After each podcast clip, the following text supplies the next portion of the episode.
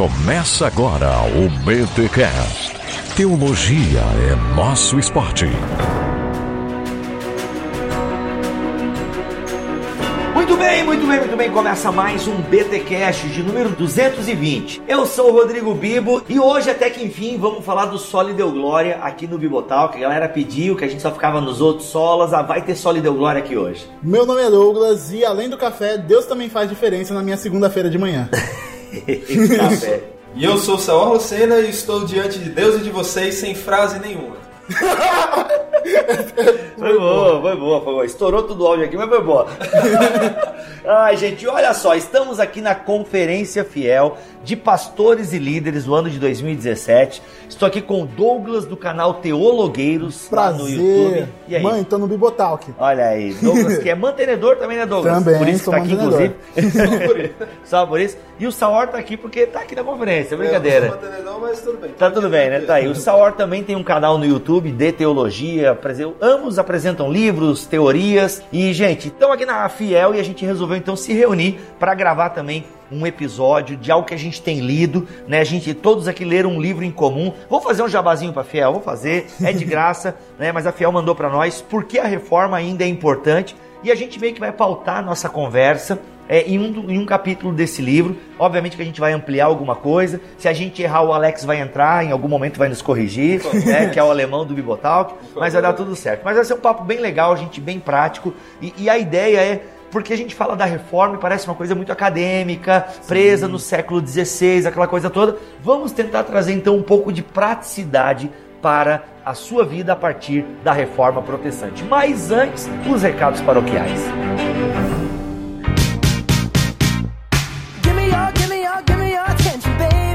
Nos recados paroquiais dessa semana, galera, quero lembrá-los que outubro é um mês muito especial. Primeiro, temos as comemorações da Reforma Protestante, e geralmente aqui em bibotalk.com é o tema dos podcasts do mês de outubro. Temos o Outubro Rosa, esse mês de conscientização para as mulheres, para os homens que amam as mulheres, e temos também o Dia do Podcast. E é sobre o Dia do Podcast que eu quero falar com vocês neste recado paroquial. Galera, primeiramente, muito obrigado a todos vocês que ouvem o BTcast, que baixam pelo aplicativo do seu celular, que vão lá no site ouvir no site, a vocês que agora estão ouvindo no YouTube, muito obrigado pela audiência de vocês. Obrigado também aos nossos mantenedores que possibilitam isso, o BTcast ir ao ar toda semana, os vídeos irem ao ar toda semana. E olha só, a gente quer contar um pouco mais com vocês, porque o crescimento de um podcast, de um canal no YouTube, ele se dá muito por conta das pessoas que indicam, que falam bem, que recomendam, que, sabe, indica o cara, vai lá, ouve, ó, vem cá, vou te ensinar a mexer no celular aqui pra tu ouvir esse podcast. E galera, dia 21 de outubro é o dia do podcast. E o que acontece? É um dia, né, onde a gente vai celebrar essa mídia que já tem mais de 10 anos no Brasil e, por incrível que parível, ela ainda não é tão conhecida.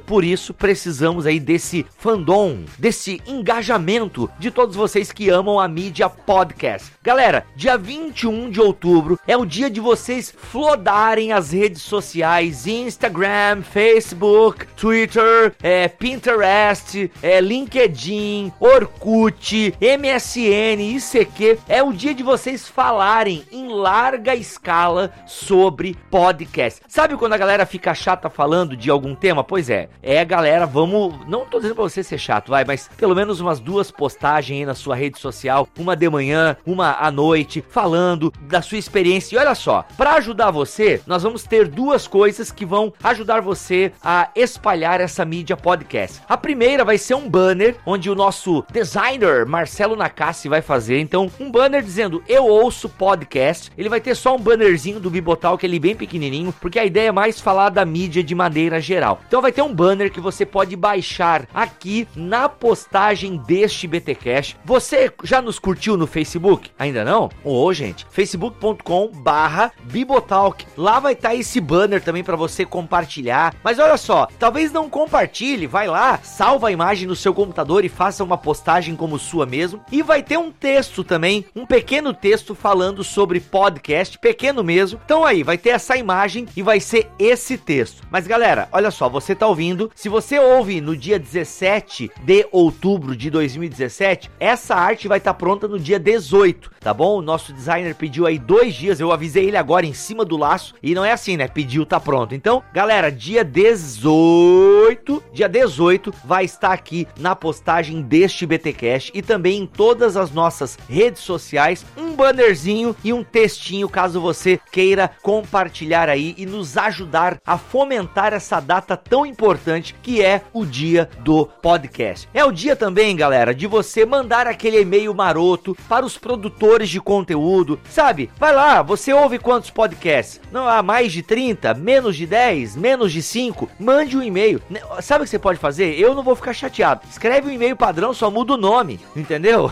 Vai, não precisa ser uma coisa personalizada, porque eu sei que tá todo mundo corrido com muitas coisas e tal. Então faz um e-mail aí, manda pra essa galera, porque, gente, nós que somos produtores de conteúdo, ficamos assim lisonjeados quando o nosso ouvinte lembra de nós, manda um e-mail, expressa o carinho, pode expressar uma crítica também, desde que seja aquela quem quem gosta do negócio sabe fazer crítica. O, o chato não sabe, a gente já identifica quando é crítica do chato. Mas se você quiser, é o dia, dia 21 de outubro é o dia de você então expressar o seu amor, o seu carinho a essa mídia que é o podcast. Vai ser no sábado. Então, galera, aproveita, você já vai já vai estar mais de boa, né? Talvez você só trabalhou no sábado de manhã, vai ter a tarde e a noite aí. Tire aí uns 15 minutinhos para prestigiar, para divulgar a mídia e tudo mais, tá bom? E quero lembrar que o Bibotalk também se comprometeu a colocar um tijolinho no orfanato que vai ser construído lá em Burkina Faso. Olha aí, gente, um projeto com crianças lá na África, onde o meu amigo Beto é o missionário, ele já esteve aqui no Bibotalk falando do projeto dele. Ouça, é um projeto fantástico. E se você estava procurando um projeto missionário para abençoar financeiramente e não achou ou não tinha conhecimento, galera, pode então ajudar aí ao projeto CAF lá em Burkina Faso. Eles vão construir um orfanato. E o Bibotalk se comprometeu aí com um tijolinho de mil reais. E glória a Deus, já temos a metade desse tijolo. Então, olha só, você ainda pode participar. Tem duas maneiras. A primeira, tem o link da vaquinha aqui na descrição deste podcast e também a conta bancária que cai direto lá na conta do missionário do projeto CAF, ok? Você pode fazer tanto a transferência bancária como pode usar também a vaquinha, gente. Então vamos ajudar. É um projeto que eu não conheço ainda pessoalmente, mas o missionário vem todos os anos aqui. A gente conhece, a gente acompanha. Então, gente, pode doar que não é trambiquerice, não é para comprar carro nem avião, é para construir um orfanato para crianças que realmente precisam. Então, o Bibotalk se comprometeu, a nossa audiência é fantástica. Nós também fizemos a nossa doação enquanto Ministério Bibotalk. Galera, falta pouco, já passamos da metade, então tá aí. Se você quiser fazer uma doação, pode ser qualquer valor. Ajude aí o projeto CAF a construir um orfanato lá em Burkina Faso. Sem delongas, então vamos para mais um episódio fantárdico.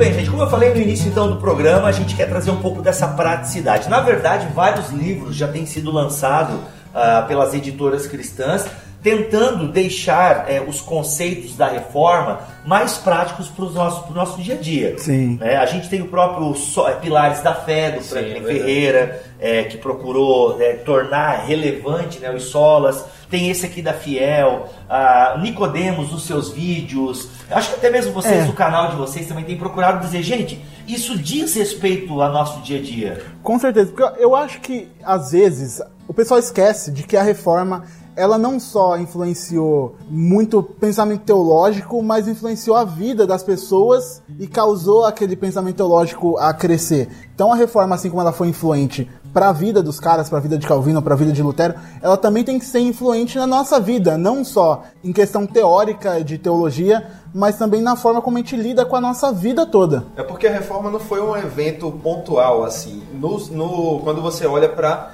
a ideologia por trás dela. É, e isso que o Douglas falou tem muito sentido porque quando a gente fala da reforma, por mais que a gente lembre de, da ideia de Lutero pregando as 95 teses ali na porta do castelo, da igreja e tal, ele a parte ideológica da reforma é a ideia do sempre reformando, da igreja sempre estar em reforma. E esse sempre em reforma não é só para o século 15, 16, 17, 18, é para o século 21, é para agora onde a gente está, é para o próximo século. Então, a ideia da reforma ela não é algo teórico, é algo para ser colocado em prática por todos os cristãos em todos os tempos. Inclusive esse livro que a gente está usando aqui entre aspas, né, como base para a nossa conversa, o porquê a reforma ainda é importante, ele vai tentar trazer essa mensagem para a gente, mostrando que a reforma foi um evento muito importante naquela época e também agora, que não pode ser deixado de lado como foi por muitas pessoas. Parece que reforma é apenas um assunto que você vê no ensino médio e depois você deixa de lado. Eu acho que agora em 2017, comemorando os 500 anos da reforma,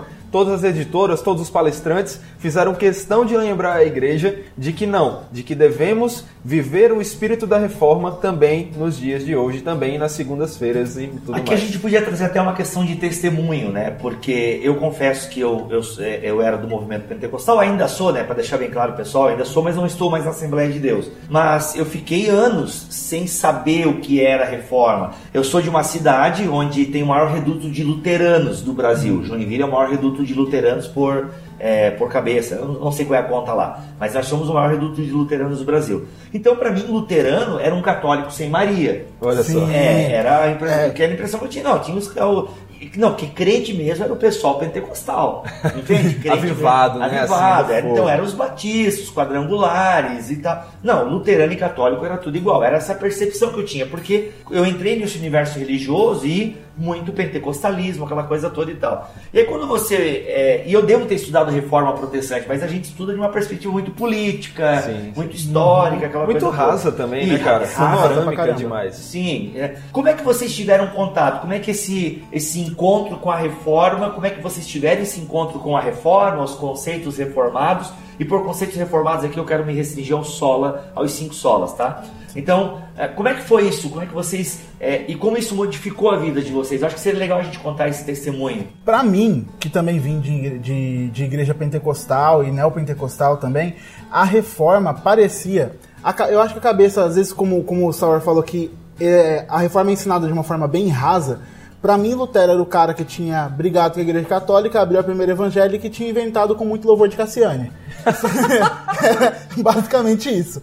Mas aí quando você para pra, pra estudar, e, e foi o que aconteceu comigo, de antes de, de vir o estudo e vir a internet, o conteúdo todo, vir no coração você perceber que tinha algumas coisas que estavam sendo pregadas ali ou alguma coisa que estava sendo falada que era muito estranha. E quando você chega diante da Bíblia, você vê que muita coisa não batia. E isso, esse sentimento começou a bater no meu coração. E a partir disso foi onde eu comecei a procurar na internet comecei, comecei a achar muito conteúdo, então é, muitas das pregações que a maioria da galera ouviu, também ouvi, muita coisa legal de Piper, de Washer, e esses negócios foram começando a. Eu fui começando a aprender sobre esses conceitos da reforma e sobre os cinco solas e o que eles significavam e todo o trabalho de que Lutero tinha feito lá e de como a coisa é muito maior do que a maioria das pessoas está achando que é. Um sapateiro perguntou a Lutero o que poderia fazer para servir melhor a Deus. Lutero respondeu: faça um bom sapato e venda por um preço justo. É, a, minha, a minha história é um pouco parecida realmente com a do Douglas, porque eu vim de uma igreja neopentecostal e lá a gente não sabia nem desses nomes, solas, só, só lamento mesmo, né? Assim, porque É, é isso. a, a gente nunca tinha ouvido falar nada sobre isso. E quando eu fui convertido e comecei a estudar a Bíblia, eu vi a necessidade também de recorrer a outros livros teológicos para aprender com outros irmãos. Né? Na verdade, ali, um moleque querendo aprender mais sobre Deus, então nada melhor do que aprender com gigantes, né? Como o Jonas cita também a frase de outro, outro teólogo, eu esqueci quem, mas é subindo no ombro de gigantes para aprender com eles. E eu comecei a ver nesses livros o pessoal falando muito sobre teologia reformada, ah, tanto pelos livros como também pela internet. Paul Washer, Nicodemus, John Piper e essa galera toda que está aí na internet falando bastante sobre ah, o Solos Christus, o Sola Fide e nos ensinando o que é realmente a reforma protestante e mostrando que ela não é algo que foi inventado ali em 1517 mas ela foi uma volta ao que era pregado pelos primeiros cristãos, pelos apóstolos, pelo próprio Cristo, e nos mostrando como o cristão deve viver não somente diante da, do domingo na igreja, mas no seu dia a dia, buscando sempre eh, viver para a glória de Deus, por meio de Cristo, sabendo que tudo que você faz é pela graça de Deus que você faz, sabendo, tendo fé que Deus é que está no controle e está guiando tudo, porque eu entendo que os solas, por mais que eles sejam muito focados na soteriologia, eles não são apenas para soteriologia, eles são para guiar todo o nosso pensamento e todo o nosso dia. É, o, próprio solo escritura, né? Tá aí Exatamente. Eu acho que fala muito de. O Sola fala muito de, da relevância que Cristo tem na nossa vida.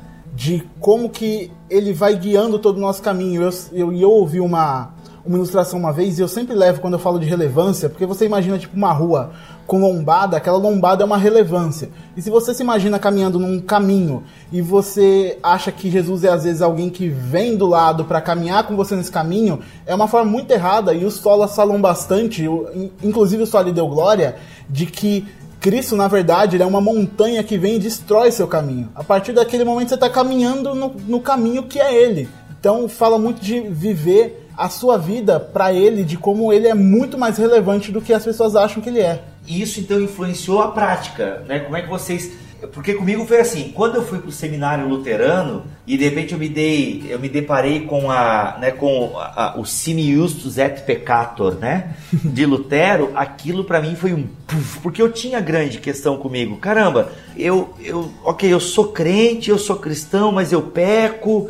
E, e aquilo me deixava muito, porque é, no momento que eu, hoje em dia o pentecostalismo evoluiu na sua soteriologia, não tem mais essa coisa de gangorra, né? Hoje salvo, amanhã não salvo. Mas eu fui criado no pentecostalismo nesse momento de uma gangorra soteriológica, né? Tipo, eh, se eu pensasse alguma coisa, meu Deus, se Jesus voltar agora, eu vou ficar e tal, tal. E aí quando eu descobri né, eh, esse simiustus et peccator do Lutero, simultaneamente justo e pecador, né, pecador em realidade, justo em esperança, que eu e o Alex, a gente, eu e o Alex, que o Alex eh, desenrolou um pouco mais no primeiro episódio dessa série sobre a reforma, que é o BTcast 219 ou 18, ah, ficou muito claro que não, eu sou simultaneamente as duas coisas. Então eu sou esse cara pecador, mas que pela fé em Cristo eu sou também simultaneamente justificado e não tem mais, não tem, e aquilo deu assim, sem brincadeira. É, é aquele fa... sabe assim, vocês talvez já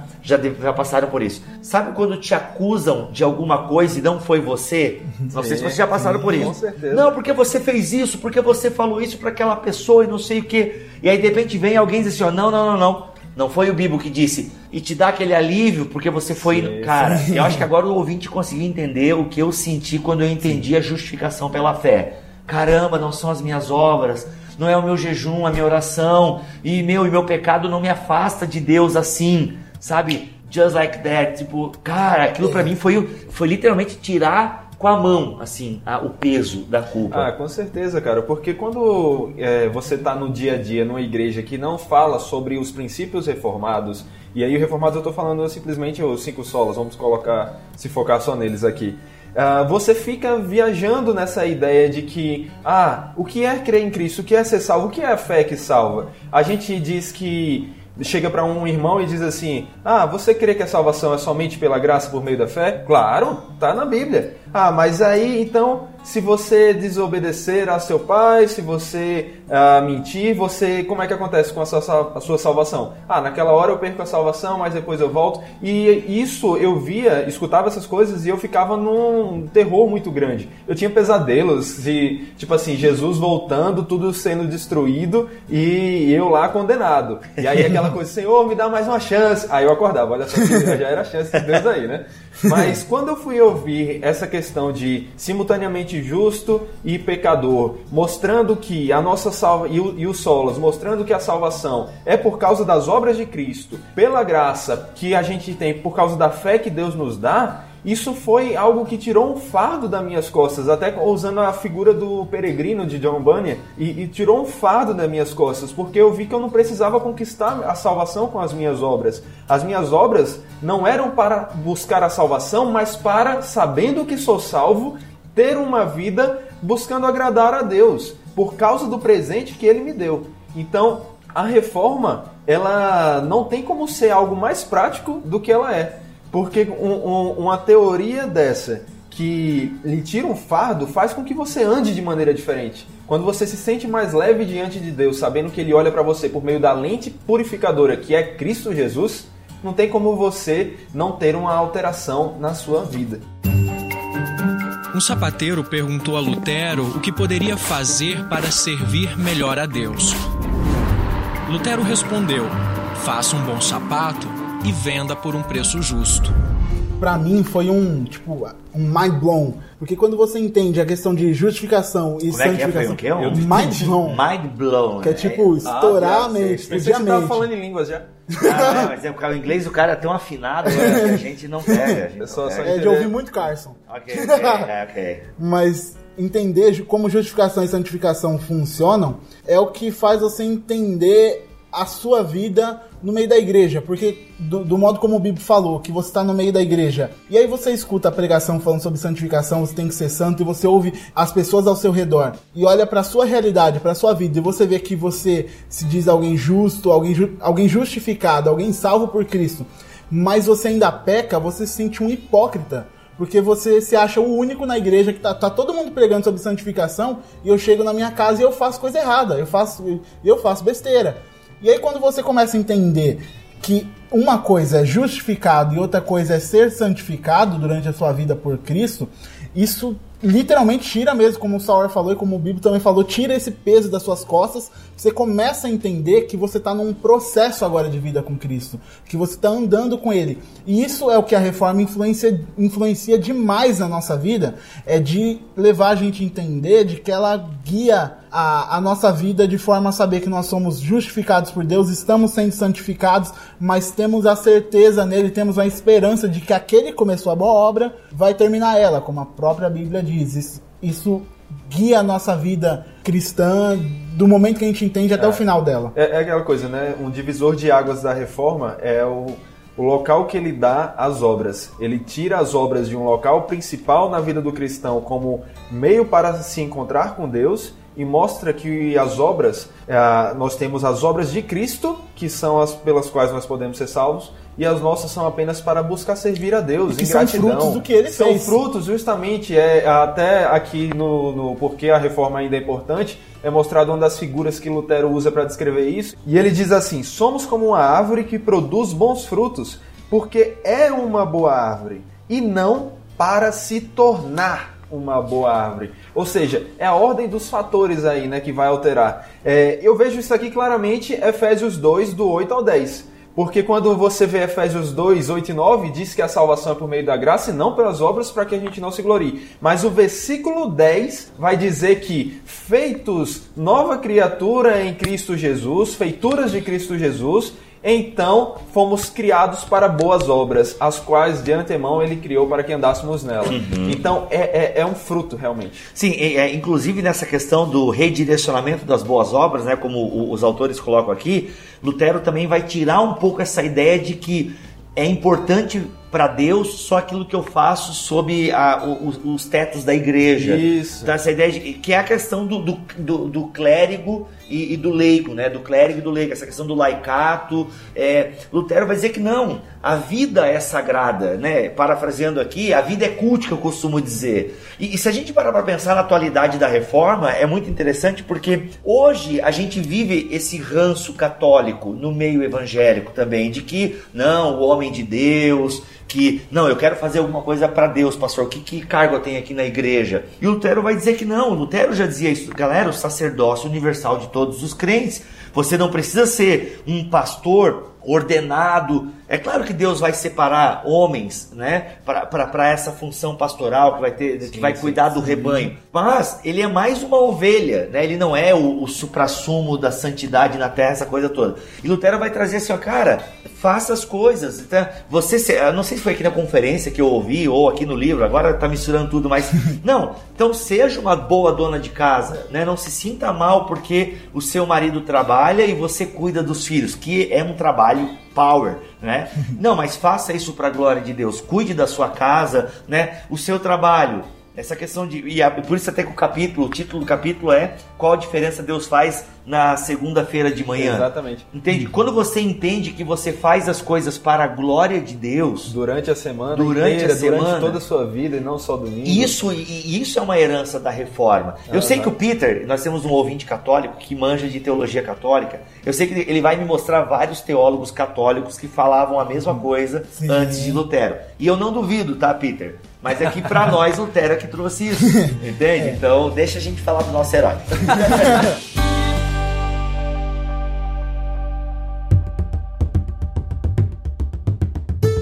de novo aqui citando o exemplo do movimento pentecostal, valoriza-se demais o templo. E, gente, eu estou fazendo uma crítica aqui de alguém que viveu 14 anos e eu não estou depreciando, tá? É só uma constatação e eu não sou desse de ficar dando indireta, não. Estou falando do tempo. Não, você que é bem vivi. direto, né? Eu sou bem direto mesmo. E eu não estou falando mal e, e achincalhando. E que tem muita gente que está lá dentro, que eu sei, que concorda comigo, mas que está lá dentro tentando mudar. Eu é que não consegui mais ficar, até porque fui retirado.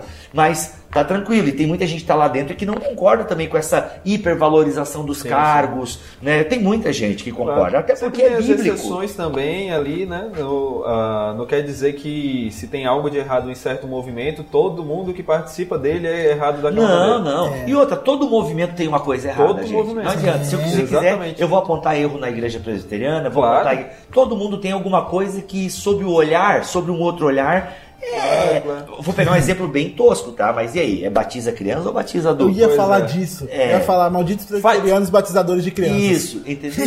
É, né? Aqui na minha cara. Tá certo. ah, é, vai dar rolo aqui. É só pra citar um exemplo, sabe? Que todo mundo, dependendo da ótica, vai ter um calcanhar de Aquiles. Então, e- mas voltando aqui, e eu via muito isso no movimento pentecostal, essa hipervalorização do você ter um cargo na igreja, né? Do você fazer de tudo para ser reconhecido pela liderança como alguém que desenvolve, que vai ser. E aí você corre muito atrás do título, e você quer ser o diácono, você quer ser o presbítero. O cara se converte e ele acha que assim, agora que eu sou cristão, eu tenho que estar na igreja de segunda a segunda, domingo a domingo, enfim. O cara procura todos os cultos, todos os ministérios para ser cristão. E eu Ele só- não sabe que ele pode ser cristão na faculdade dele. E que ele deve, que não existe essa separação Exatamente, sagrada e profana. exatamente. Sacro e não sacro. E acha que eu, eu Exatamente. só vou estar vivendo plenamente pra Deus quando eu chegar no topo da escala eclesiástica e eu for um pastor, o papa da, da minha igreja. Aí sim eu vou estar vivendo pra glória de Deus. Eu acho que todo mundo já viveu esse conflito, porque eu na minha cabeça já vivi muito.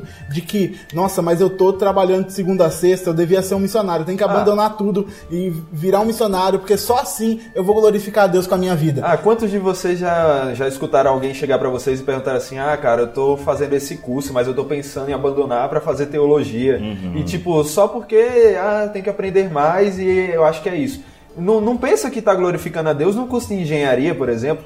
Sim. Entendeu? E, e você falou do exemplo da dona de casa, e tem uma história também que é muito conhecida de Lutero, que é a história de quando ele conversou com o sapateiro, né, se eu não me engano. E o sapateiro vem basicamente perguntar a ele: o que é que eu faço agora? Eu quero agradar a Deus. E Lutero diz: vá lá e faça o melhor sapato, venda num preço justo. E, e isso, para mim, resume o, a questão do como Lutero fez essa. A gente tá falando sempre do Lutero aqui, né, gente? Mas é só porque é o nome que representa, grande personagem basicamente. da Reforma, grande, né? grande personagem. Mas todos eles fizeram. Eu acho que os reformadores, eles fizeram basicamente o seguinte. Eles pegaram elementos que já estavam ali, na- mesmo na, na Igreja Católica, naquela época, e redirecionaram o uso deles. Pode Por ser. exemplo, vocação. Vocação já tinha ideia de vocação lá na, na Igreja Católica, mas vocação para eles era vocação ministerial ali, de você ser um bispo, de você ser um padre e tal. Lutero diz: não, vocação, vocação é de você ser um sapateiro, um exemplo, É, é, e ele usa até o texto de 1 Coríntios, vocês sabem aí de cabeça? É, o 720, né? Eu não sei de cabeça, mas eu, eu até quero ler esse parágrafo aqui do livro, aí, que eu acho então. que é bem interessante. É diz assim, ó: As palavras chamado ou vocação eram usadas no período medieval para descrever as ordens religiosas e o sagrado ministério. Ou seja, o conceito estava lá. Exato. Lutero tomou esses termos e os replicou à atividade de todos os cristãos em qualquer contexto em que se encontrassem. Exatamente. Aquilo que a gente tem falado.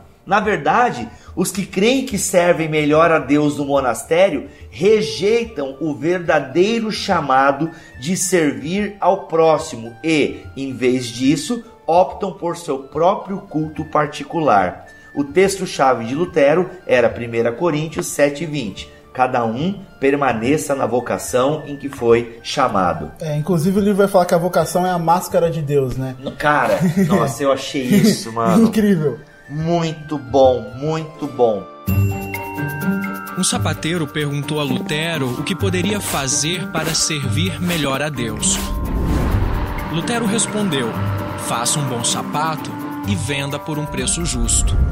A gente volta um pouquinho aqui no- no- no- nos parágrafos, porque Lutero dá toda essa volta acerca do, da vocação para dizer o seguinte, galera, façamos boas obras. Sim. Mas para o próximo. Então é tudo voltado para o próximo. Por quê? Porque a obra que me salva já foi feita por Cristo. É o redirecionamento, né, cara? É. É. Justamente, ele pegou a vocação e redirecionou a ideia que ela transmitia, pegou o- as boas obras e redirecionou o papel que elas tinham.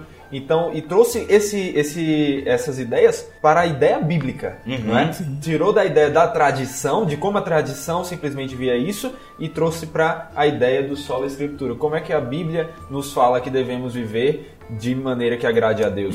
Acho que quando a gente fala de, de vocação é bom salientar também de que a gente não está indo contra a ideia de alguém que vai que decide abandonar a sua vida e se tornar um missionário, se tornar um pastor e fazer alguma coisa para a glória de Deus. Porque que não. essa foi a vocação que Deus chamou essa pessoa. Exatamente. É entender qual é a vocação que Deus chamou você e ir nesse caminho, não achando que você precisa tomar a mesma vocação do Washer, porque é só ele que está glorificando a Deus com a vida dele. Inclusive, o, o livro usa uma citação do Abraham Kuyper, que ele fala o seguinte: onde quer que o homem esteja, seja o que for que faça, ou no que aplique a sua mão, na agricultura, no comércio, na indústria, ou sua mente, no mundo da arte, a ciência, ele está, seja onde for, constantemente diante da face de Deus. Está empregado no serviço de Deus, deve obedecer estritamente a seu Deus e, acima de tudo, deve ter como alvo a glória de Deus. É isso aí. E, e eu acho, inclusive, que esses graus de, ah, de, de trabalhos que são mais santos, a gente vê também outra questão dentro da igreja evangélica brasileira e, enfim, na igreja evangélica mundial mesmo, que é a ideia de que, ah, o pastor, ele é mais santo do que a igreja em geral. O missionário, ele ali, meu amigo, ele tá ralando, ele é um nível de santidade elevado, porque ele se sacrifica muito mais. Então, no final das contas, é assim, quanto mais difícil, entre aspas, é o seu trabalho, mais santo você é. É uma ideia de asceticismo aí, né?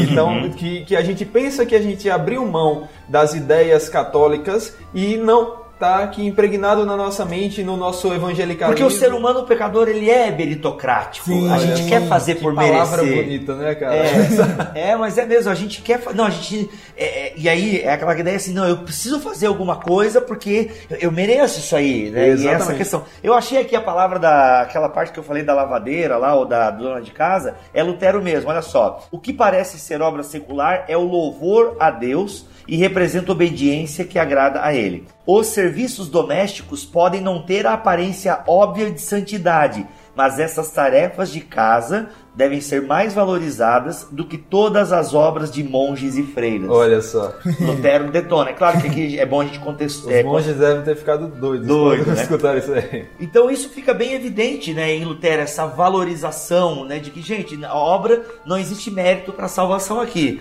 mas Mas são fa- importantíssimos. façam obras, né? E outra, tem essa consciência. Explica, Douglas, citou ali o conceito do, do autor. Eu não sei se é de Lutero ou do autor, da questão do máscara de Deus. Então ele vai falar de que as obras de Deus e as bênçãos de Deus, ela, as bênçãos de Deus elas são diretas ou indiretas. Então você um exemplo básico que todo mundo vai entender. Quando você é curado de uma doença, pode ser que você esteja com uma doença e você vai ser curado milagrosamente. Então você foi curado, olha, glória a Deus, Deus fez um milagre, Deus me deu uma bênção, eu fui curado. mas pode ser que você vai até um médico e o médico te dá um remédio e você é curado. Isso não deixa de ser nada menos do que também uma obra de Deus na sua vida, um milagre de Deus para você, é algo que Deus está te dando e a vocação do médico, ele é ele está mascarando a ação que Deus está fazendo lá atrás. Então Deus está fazendo todas as coisas e tudo é bênção dele, seja direta ou indiretamente, por mais que a gente não consiga ver, ele está agindo em todo momento e nos dá suas bênçãos também através da vocação de outras pessoas que ele chamou. Cara, máscara de Deus. Pô, podia ser o nome do episódio, hein? é muito bom isso, cara, muito bom. Um sapateiro perguntou a Lutero o que poderia fazer para servir melhor a Deus. Lutero respondeu: faça um bom sapato e venda por um preço justo. E tudo isso, galera, ah, leva muito ao conceito ah, de Lutero, que é do corandio, né? Do, do estar diante de Deus. Né, No catolicismo medieval, segundo os autores aqui, Deus estava no monastério e não no mercado. Deus está na missa e não no lar. Quanto mais se enfatiza o sagrado dos lugares sagrados, menos Deus é fator de vida no cotidiano. Exatamente o que a gente né, conversa aqui e, e- e por isso que eu tenho esse conceito, né? A minha vida é cultica. É, por que, que eu tenho que mudar quando eu entro na igreja? É, por que, que eu tenho, quando eu vou pregar, eu tenho que impostar minha voz e fazer uma cara? Modo e- crente, modo pastor. Entende? E a gente vê muito isso, sabe? Ainda hoje. Não, como é que é o meu dia a dia? né? É, é por isso que às vezes as pessoas se escandalizam comigo, porque eu sou muito eu em vários momentos. Entende? O que, claro, que a gente também tem que ter esse, esse tato social, que às vezes eu não tenho. É, Mas, cara, é, tudo na minha vida tem que glorificar Deus. E tudo na minha vida às vezes decepciona Deus. Sim. né? Então a gente vive esse misto de emoções. Eu acho até que dá pra fazer um- uma ponte aí nisso aí. Às vezes você vai desagradar a Deus dentro da igreja e vai agradar a Deus fora da igreja. Não tô dizendo aqui que é pra, só Que é pra já- fazer isso, é. Exatamente. É. Mas, Mas eu tô pode dizendo que acontecer. você tá lá querendo ser santo dentro da igreja, mas você tá com ações que não agradam. Sei lá, tá é, louvando com as mãos pro alto lá e no final das contas que você quer aparecer. Nossa. E no dia a dia Pô, você... deixa eu falar um negócio. Vai, vai. Igreja que filma o culto, mano, eu me sinto muito desconfortável. Porque eu tô com medo assim de fechar o olho em adoração e eu abrir o olho e o cara tá assim com a câmera. Tá ligado, velho? Já Mano, aconteceu se comigo. Douglas Sério? já aconteceu ele- comigo. É. Tá assim, aí não, não, mas não era eu filmando. Porque eu filmo também. Mas, mas era eu, tipo, no meio do louvor, aí daqui a pouco você abre o olho e tá o cara assim, apontado. Aí a Você, pessoa fecha de novo, né? Peraí, deixa eu fazer uma coisa mais santo, mais sofrimento agora aqui. e, e ainda, é coisa que eu acho, nossa, mas quando eu vejo no Instagram foto de gente ajoelhada orando, Ah, cara. eu imagino que a pessoa estava orando e ela segurou o celular aqui atrás e tirou uma selfie, cara. Isso é muito ridículo. É verdade. Isso é muito ridículo. Não, é- não, te- tem a questão assim, né? Às vezes eu tô lá estudando pra preparar um sermão e eu penso assim, poxa, se eu postar isso aqui, eu vou estar postando só pra, pra dizer, olha, estou estudando, ou será que isso aqui vai, vai glorificar a Deus no sentido, eu tô dando o exemplo pra galera, ó, é importante estudar a Bíblia. Porque de tanto que é, é comum o nosso ego querer aparecer, tá ligado? É muito Sim. difícil fazer salto Eu brinco o seguinte, é muito difícil. Eu brinco o seguinte: a, a gente que produz conteúdo é inegável, como a gente até falou no vídeo do, do VCast lá, ah, é inegável que a gente é, queira um feedback. Nossa, Claro, eu muito só legal. aqui hoje pra isso. Justamente, ó, que legal aquela coisa. Mas aí eu falo assim, então, gente, é o seguinte, eu mando 80% de glória pra Deus, fico com 20 para manutenção do ego. né? É mais do que o dízimo, tá? É mais do que eu disse, não Olha tem?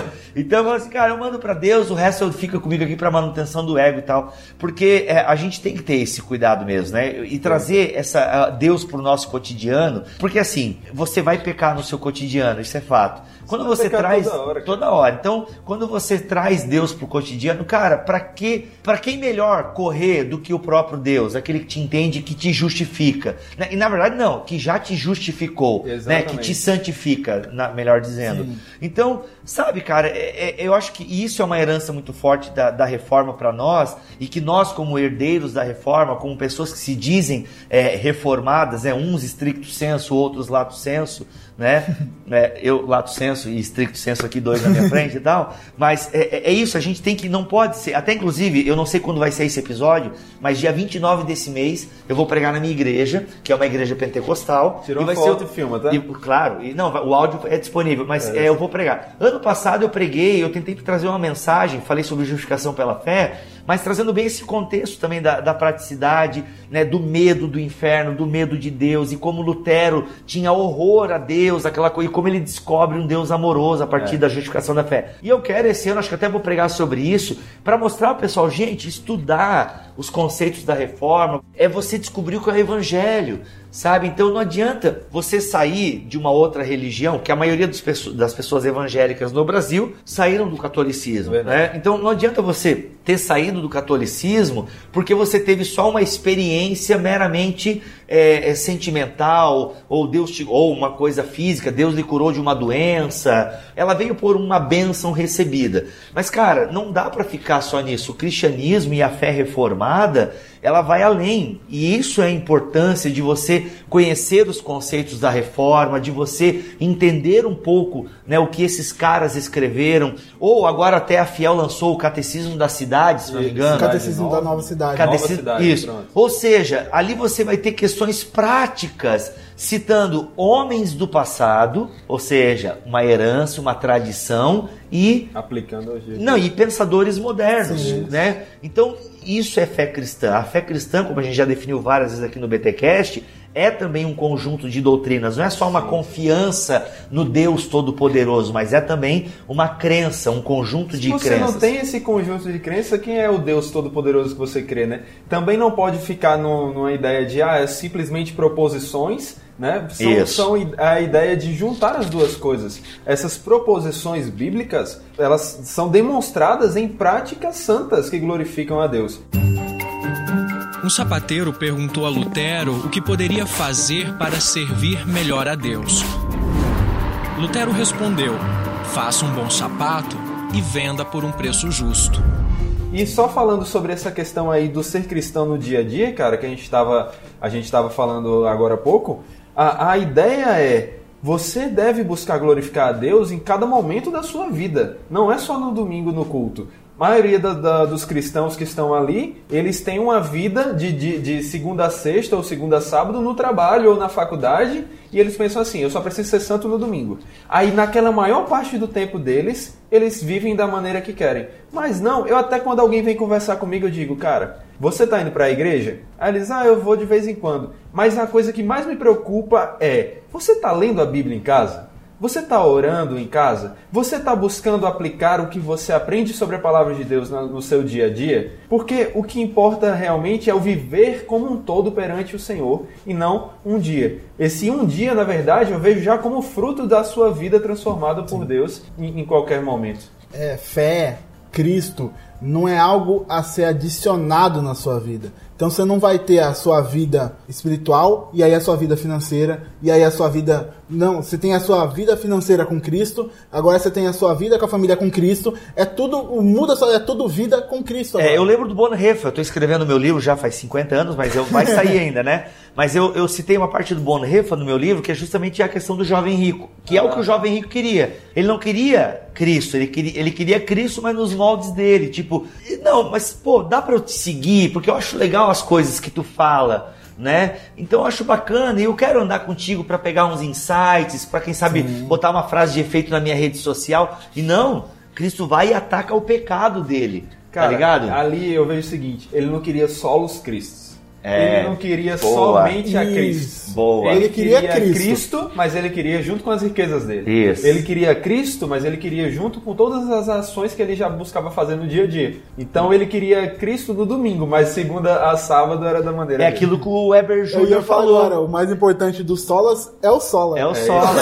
Ele falou justamente isso, né? Aqui na. Tem até o. Se eu, se, se eu achar o link, eu ponho aqui na postagem. Mas numa das mesas redondas, o Weber Júnior falou, o Weber Campos Júnior, que muita gente, várias igrejas vão dizer, não, aqui também a gente só prega a Bíblia. Mas tu vai ver o que a pessoa prega, tu percebe que não é só a Bíblia. Não, aqui também é só Jesus, mas aqui também é só a graça. Então por isso que o mais importante é o somente. É o muito somente. bom, muito Exato. bom mesmo. E é o que distinguiu, né? A reforma, se fosse para definir uma palavra a causa da reforma, é o sola. Porque É. a, a igreja católica, né, ninguém pode chegar. E, e é muito comum que os evangélicos pensem, ah, igreja católica pensa que a salvação é pelas obras. Mas a ideia católica, e aí, como é o nome do teu amigo lá que. Peter. O Peter. Ele pode corrigir, mas é a ideia de salvação pela fé mais as obras. Então o que é que a reforma fez? Não é mais as obras. É somente pela graça por meio da fé na obra de Cristo Jesus. É tipo, um olha aqui, ó, fo- foca nisso. Foca, nisso. Foca.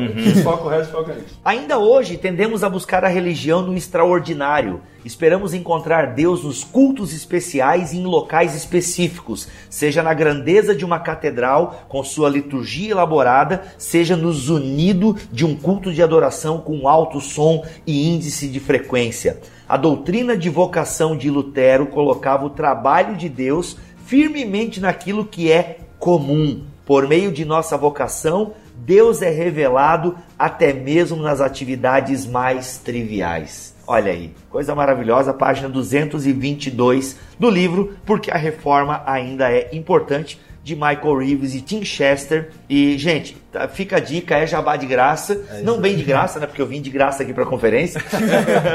então, é, Vale muito a pena, o livro tem traz os cinco solas, uma linguagem bem simples, é, mas vou indicar aqui também, eu não comecei a ler, mas parece ser uma pegada muito boa, o Novo da Vida Nova, que é o do Van Hooser, eu esqueci o nome, é Autoridade da Reforma, Autoridade Bíblica pós-reforma. Autoridade bíblica pós-reforma. Isso, onde ele também vai fazer uma leitura dos cinco solas fantástica, o do próprio Franklin, que já o Franklin Vale, saiu estre... Franklin, né? Franklin. É que também nós já lançamos aqui um podcast com o Franklin sobre os solas. Então, gente, vamos estudar. Grupo de jovens, estudem os cinco solas da sua igreja. Ah, mas a gente não é calvinista, não tem problema. Arminianos, molinistas podem tranquilamente ensinar os cinco solas, porque é, uma herança para todos nós e não entra em conflito. É isso aí, é como o Franklin falou, os cinco solas, eles não vão definir se você é calvinista ou arminiano. Eles vão definir se você é evangélico ou não é. Justamente. Ele, é o que o justamente. Franklin falou. Ele foi perguntado também aqui na mesa redonda qual dos solas seria mais importante se a gente tivesse que destacar um. Ele vai dizer a pergunta que a gente deveria fazer é a seguinte: tem como eu ser cristão, ser evangélico, ser bíblico e não crer em um dos solas, crer em quatro? E a resposta é não. Perfeito, perfeito.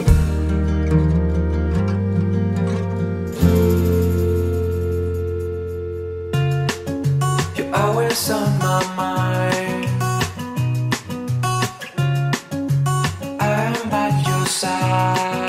Gente, é isso. Vamos ficando por aqui então neste BTcast, onde a gente tentou trazer para vocês aí. A, a gente tentou, acho que a gente conseguiu em boa parte. espero. a gente tentou trazer essa relevância da mensagem da reforma para hoje em dia. E nós vamos ficando por aqui. Douglas, faça o seu jabá. Então você pode acessar o canal lá, Teologueiros no YouTube. a Gente, ele fala- começou a falar até mais alto só porque era do canal dele. Até aqui Aí eu você tô. fala pomposo. É, eu tô vendo aqui o reparei. índice aqui, até subiu tudo. Vai lá, Douglas. Você pode acessar Teologueiros aí no YouTube, a gente fala sobre teologia reformada. Sou calvinista, mas sou gente boa, não sou chato também. É, tanto que é mantenedor, o cara sou é mantenedor do ali. Bible Talk, então Olha aí. entra lá, se inscreve lá que você vai gostar também. É isso aí, galera. Também me sigam lá no Evangelho em Questão. A gente fala sobre livros, fala sobre. faz entrevistas, fala sobre teologia reformada, fala sobre Bíblia em geral. E é isso aí. Acompanhem lá. E teologia reformada é o nosso esporte. Olha, aí, muito bom, muito bom. Gente, fiquem com Deus. Deus abençoe a todos nós, católicos, evangélicos, pentecostais, que todos nós possamos aprender com a reforma protestante. Tem algo que todos os movimentos podem aprender e a gente louva e agradece a Deus por aquilo que começou com 95 teses pregadas numa porta. Deus abençoe a todos nós e até semana que vem, se Deus quiser e assim permitir. Amém.